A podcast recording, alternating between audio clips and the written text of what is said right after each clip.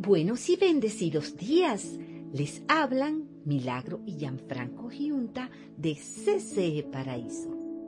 Ante todo, muchas gracias por aceptar la invitación a escuchar la enseñanza de esta semana. Enseñanza que nos será de mucha utilidad para nuestras vidas y muy especialmente para nuestra vida espiritual. Nuestro mensaje de hoy Fe sin límites. Buenos y bendecidos días, amada Iglesia, CCE Paraíso. Hoy domingo 4 de junio proseguimos con la serie de tus iglesias Comunidad Cristiana en Manuel, La montaña es tuya. Hoy con la parte final de nombre Fe sin límites. Oramos al Señor para que este nuevo mensaje sea de edificación, exhortación y consolación en sus vidas, proveyéndoles así la palabra de Dios y en ella todo aquello que es necesario para poder tener una fe que mueva montañas en el nombre de Jesús de Nazaret. En nuestra primera semana de la serie La montaña es tuya, hablamos de tener una fe como la de un niño, y el por qué Dios nos invita a creer y a confiar en Él, de la misma manera que un niño pequeño lo hace con su padre. La semana pasada hablamos de cómo tener una fe del tamaño de un grano de mostaza.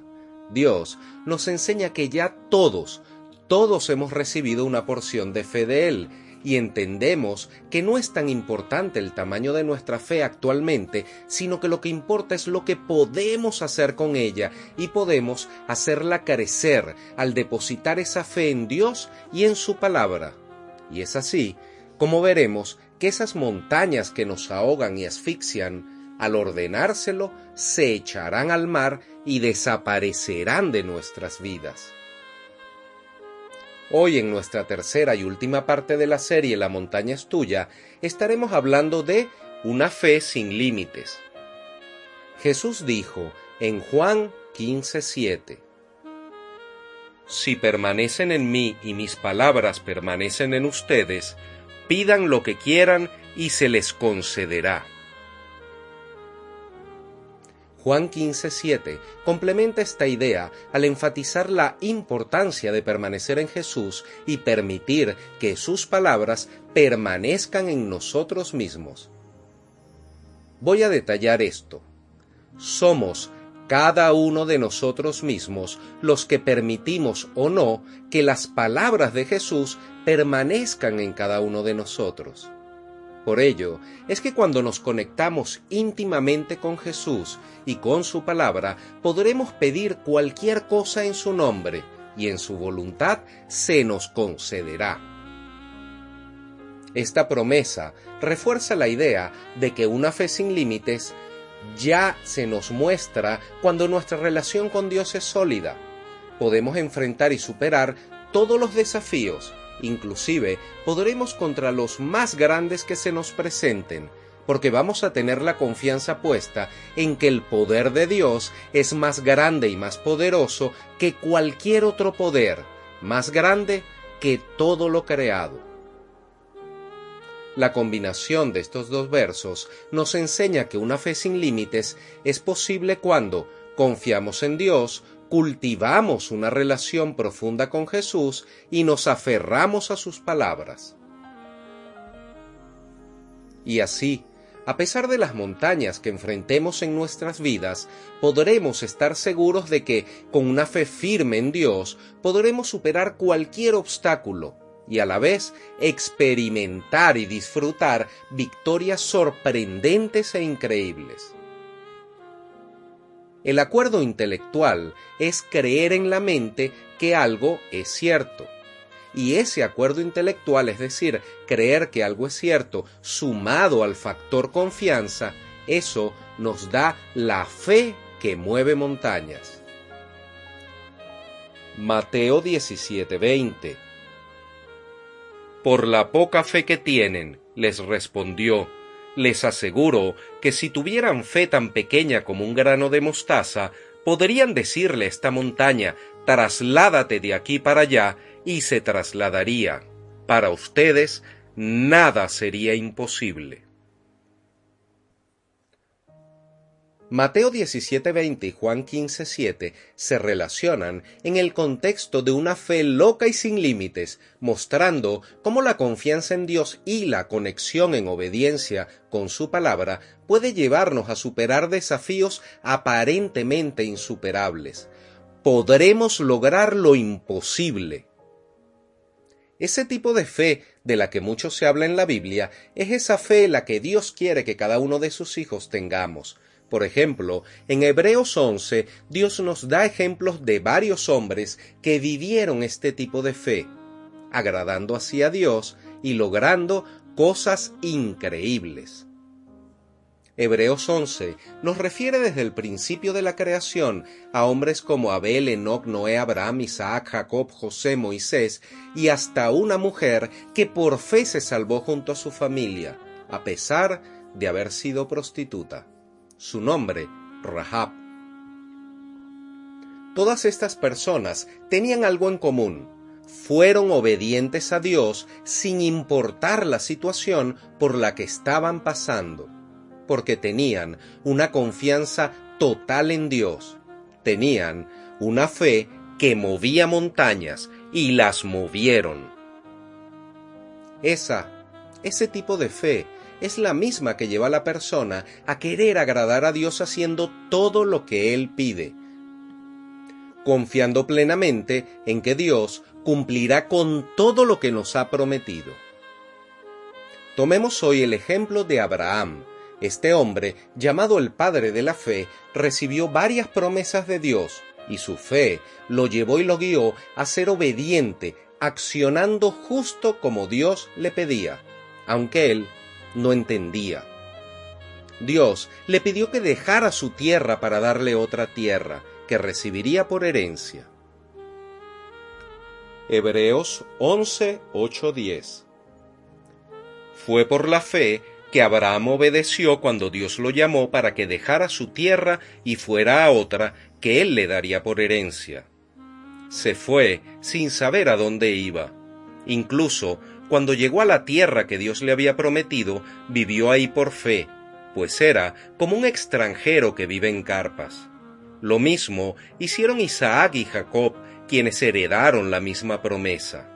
Abraham esperaba con confianza una ciudad de cimientos eternos, una ciudad diseñada y construida por Dios.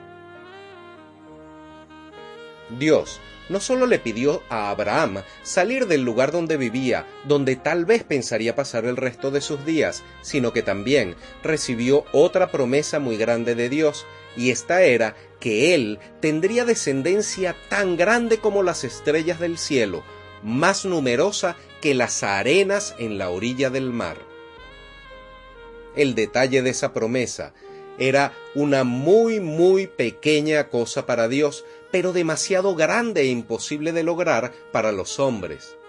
Para nuestro entendimiento humano, imposible de entender, porque el pequeño detalle era que la edad de esta pareja, cuando nació su hijo Isaac, tenía Abraham cien años y su esposa, Sara, noventa años, pero además era estéril, ya que no ovulaba y no había podido tener nunca hijos.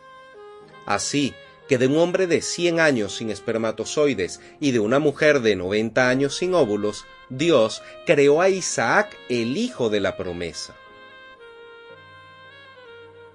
Génesis 21, 5 El Señor cumplió su palabra e hizo con Sara exactamente lo que había prometido. Ella quedó embarazada y dio a luz un hijo a Abraham en su vejez. Esto ocurrió justo en el tiempo que Dios dijo que pasaría, y Abraham le puso por nombre a su hijo Isaac. Ocho días después del nacimiento, Abraham circuncidó a Isaac, tal como Dios había ordenado. Abraham tenía cien años de edad cuando nació Isaac. Sabemos lo que muchos pueden estar pensando, y la respuesta es sí. Isaac fue engendrado sin la capacidad reproductiva de Abraham de cien años y también sin la capacidad de fecundar de una Sara de noventa años. Y esto sucedió así porque es una anunciación profética de cómo vendría al mundo el Hijo de Dios en forma de hombre, es decir, sin la capacidad reproductiva de ningún hombre y sin la capacidad de fecundar de ninguna mujer. Ambas concepciones fueron hechas por obra y por el poder del Espíritu Santo de Dios. Luego, cuando su hijo Isaac había crecido, Dios puso a prueba a Abraham y le pidió que sacrificara a su hijo en una montaña. Sí, aquel mismo hijo de la promesa, el que Dios le había dado en su vejez y del cual vendría una gran descendencia.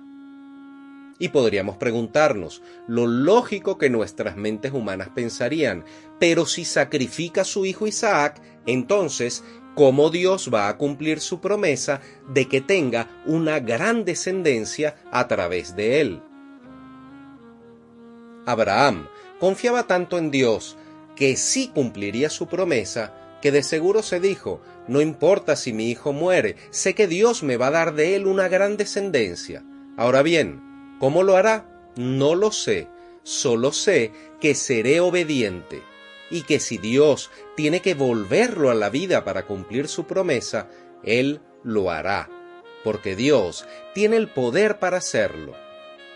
Yo solo confiaré obedientemente en mi Padre el Señor. Hebreos 11, 17, 19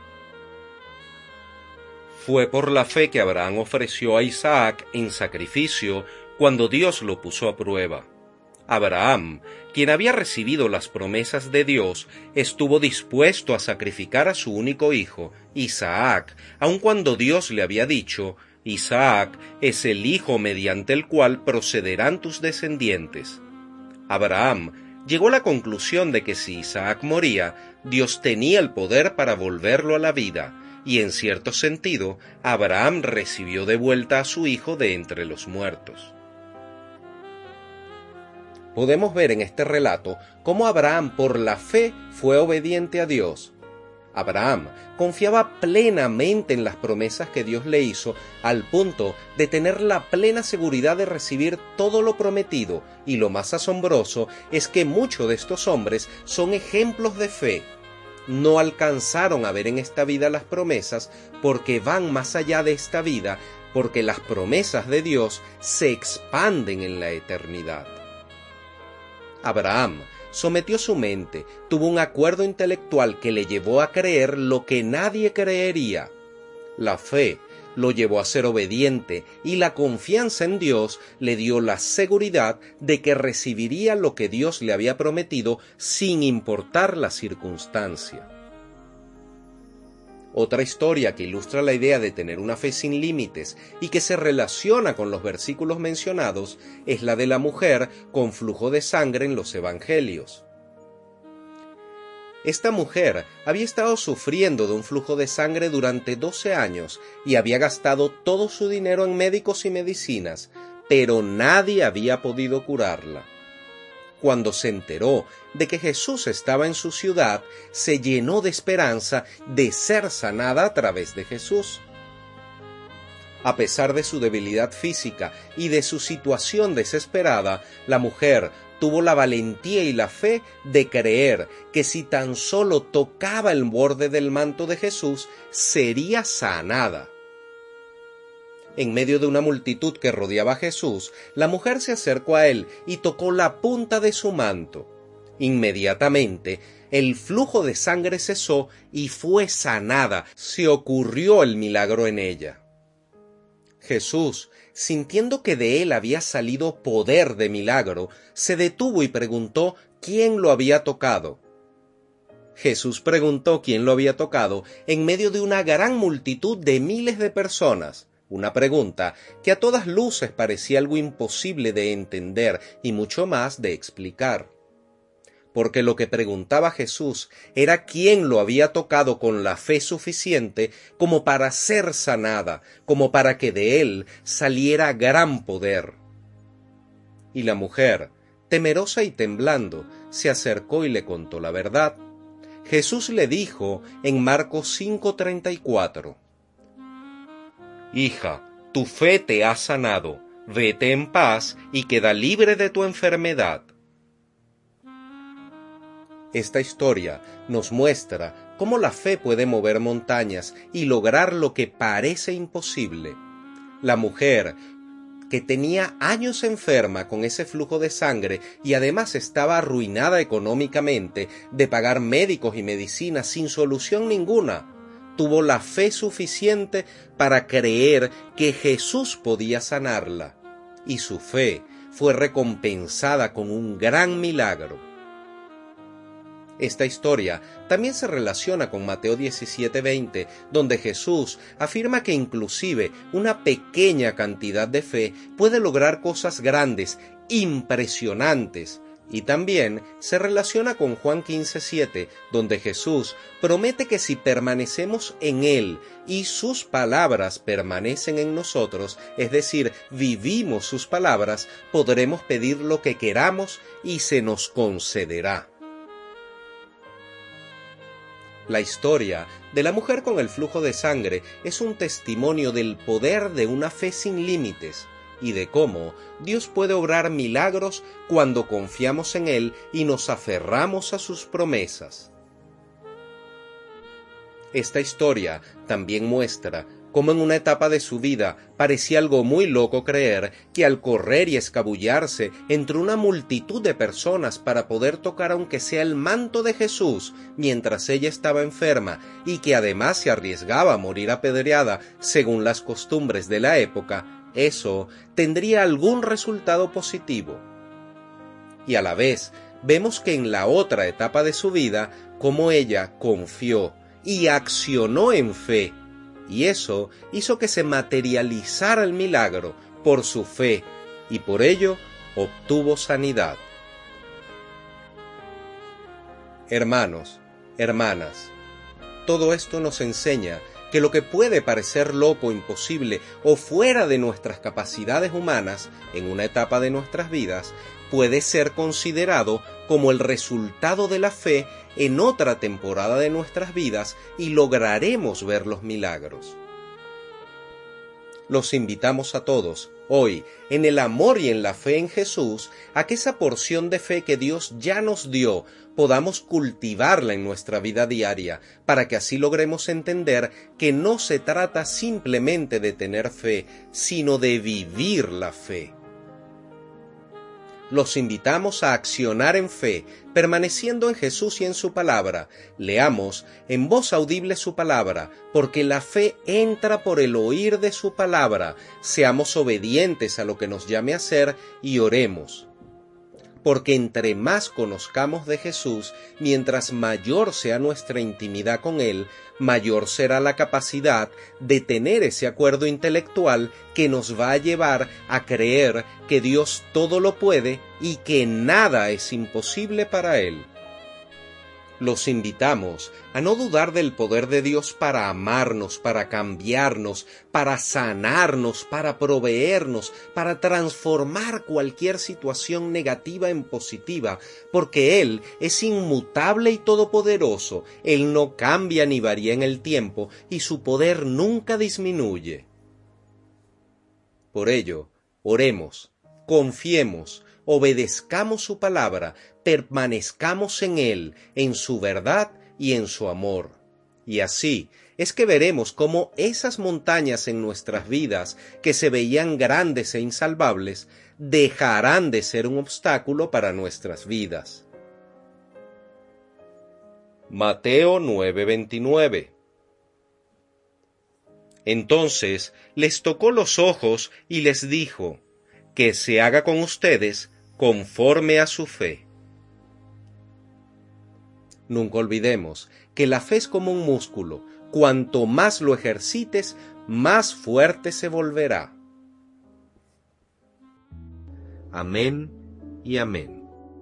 Amén y amén. Si este mensaje ha sido de edificación para tu vida y deseas comenzar o reforzar una intimidad más fructífera con Dios, te invitamos a que se comuniquen con nosotros por el Instagram arroba ccparaíso o por WhatsApp más 58 424-223-1064. Feliz y bendecida semana les desea Comunidad Cristiana en Manuel Paraíso. Hermanos de mi corazón, hemos culminado por hoy. Dios les bendiga grandemente y en abundancia. Les amamos en el amor de Cristo y les invitamos a escuchar la próxima semana el mensaje de CCE Paraíso. CCE Paraíso, más que una iglesia, somos una gran familia feliz.